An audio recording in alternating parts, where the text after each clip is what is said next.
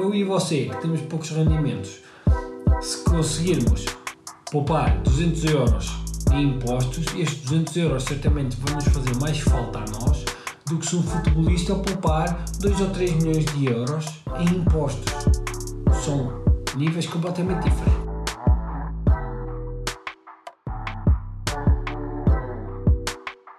Olá e sejam bem-vindos a mais um episódio de Vamos Falar de Dinheiro. No episódio 2 vou falar de um tópico que acabou de estourar eh, depois dos Panama Papers e do Luanda Leaks, eis que surge os Pandora Leaks. Para se perceber melhor o que isto é, os Panama Papers foram um whistleblower em que se revelaram cerca de 11,5 milhões de ficheiros de um dos maiores uh, escritórios de advocacia. Os documentos revelaram as ligações financeiras entre os ricos e também como é que eles aproveitavam os diferentes uh, benefícios fiscais de, ou dos países offshore ou então de bancos que ajudavam uh, essas pessoas a transacionar esses volumes sem declarar nos estados onde estavam a residir. Agora, com estes Pandora Papers, são revelados dados financeiros de 35 políticos, quer seja no ativo ou já não, e mais de 300 funcionários públicos, também no ativo ou não, onde são registadas as suas ligações a, a diferentes empresas com ligações ou offshore ou em paraísos fiscais. O consórcio teve também acesso a, a dados de 14 empresas com várias ramificações nos referidos uh, paraísos fiscais. Para se ter uma ideia da dimensão desta investigação, esta investigação foi conduzida por mais de 600 jornalistas em 120 países,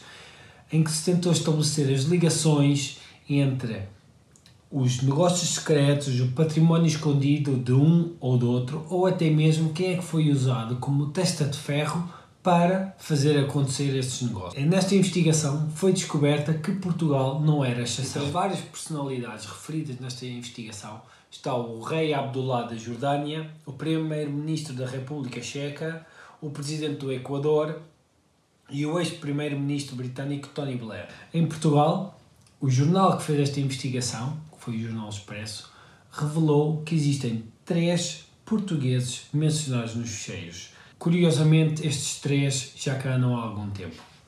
Nuno Moraes Sarmento, advogado, atual vice-presidente do PSD, e o antigo ministro dos governos Drão Barroso e de Santana Lopes, portanto, já cá anda desde 2012. Temos também Vitalino Canas, que é deputado socialista e que já participou também no governo de António Guterres e durante a era do Sócrates e Manuel Pinho, que agora já foi administrador do BES e agora leciona na Universidade de Colômbia, nos Estados Unidos. Segundo a publicação portuguesa, o, o envolvimento destas três personalidades é distinto. Nuno Moraes Sarmento foi o beneficiário de uma companhia offshore registada nas Ilhas Virgens Britânicas que serviu para comprar uma escola de mergulho e um hotel em Moçambique ou literalmente o amor em uma cabana para depois quando o gajo se reformar. No caso Vitalino Canas foi, foi passada uma procuração para atuar como testa de ferro em nome de alguém, também registada nas Ilhas Virgens Britânicas.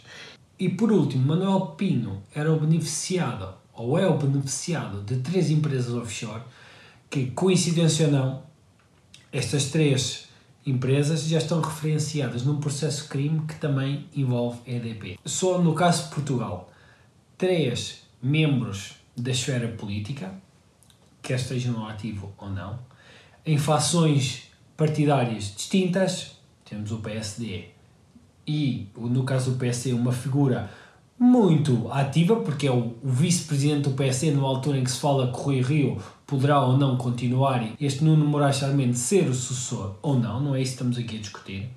Depois temos também um, um deputado socialista, portanto, do outro lado, que esteve envolvido com o Sócrates, e depois temos Manuel Pinho, ligados a crimes de, ou a negócios ilícitos que estão sob investigação da justiça portuguesa. Agora, a questão que se põe, e é o lado mais pessoal, se ele é igual para todos, todos nós devemos ter a possibilidade de pagar menos impostos possíveis, desde, claro está, que seja de forma legal.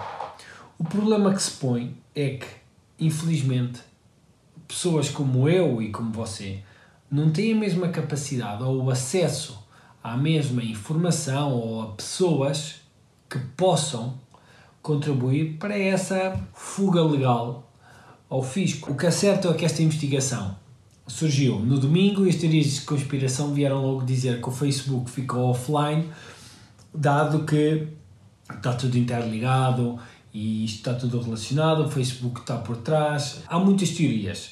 Esta denúncia seguramente vai levar a investigações mais minuciosas a níveis locais. Será muito interessante saber até que ponto a justiça conseguirá levantar o segredo de justiça, os sigilos bancários para com estas entidades, para se melhor perceber o porquê, como é que estas três figuras importantes do panorama nacional conseguem e têm acesso a este tipo de situações. Quem, mas mais importante, saber quem está por trás, que empresas estão por trás e que a troco de favores isto aconteceu.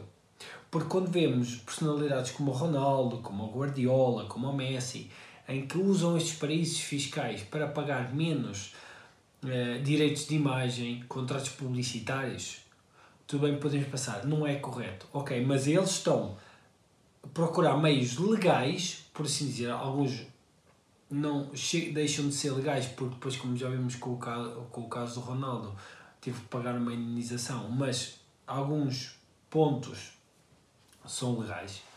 Eh, e eu acho que todos nós deveríamos ter a capacidade de, se podemos pagar menos impostos de forma legal, devíamos fazer, apesar de eu perceber que não é como eu ou como você que está a ver este vídeo, certamente não temos acesso a essa informação e a essa possibilidade, infelizmente. Eu e você, que temos poucos rendimentos, se conseguirmos poupar 200 euros em impostos, estes 200 euros certamente vão nos fazer mais falta a nós do que se um futebolista poupar 2 ou 3 milhões de euros em impostos. São níveis completamente diferentes. E é aí que eu estou a tentar chegar e é este o meu raciocínio. Vou acompanhar mais de perto esta situação. Se ainda não o fazem, subscrevam o canal para ficarem a par deste e outros tópicos da economia portuguesa e não só. E obrigado por terem assistido ao vídeo e até para a semana. Aqui embaixo na descrição vou deixar alguns links interessantes se quiserem saber mais sobre este tópico. Portanto, muito obrigado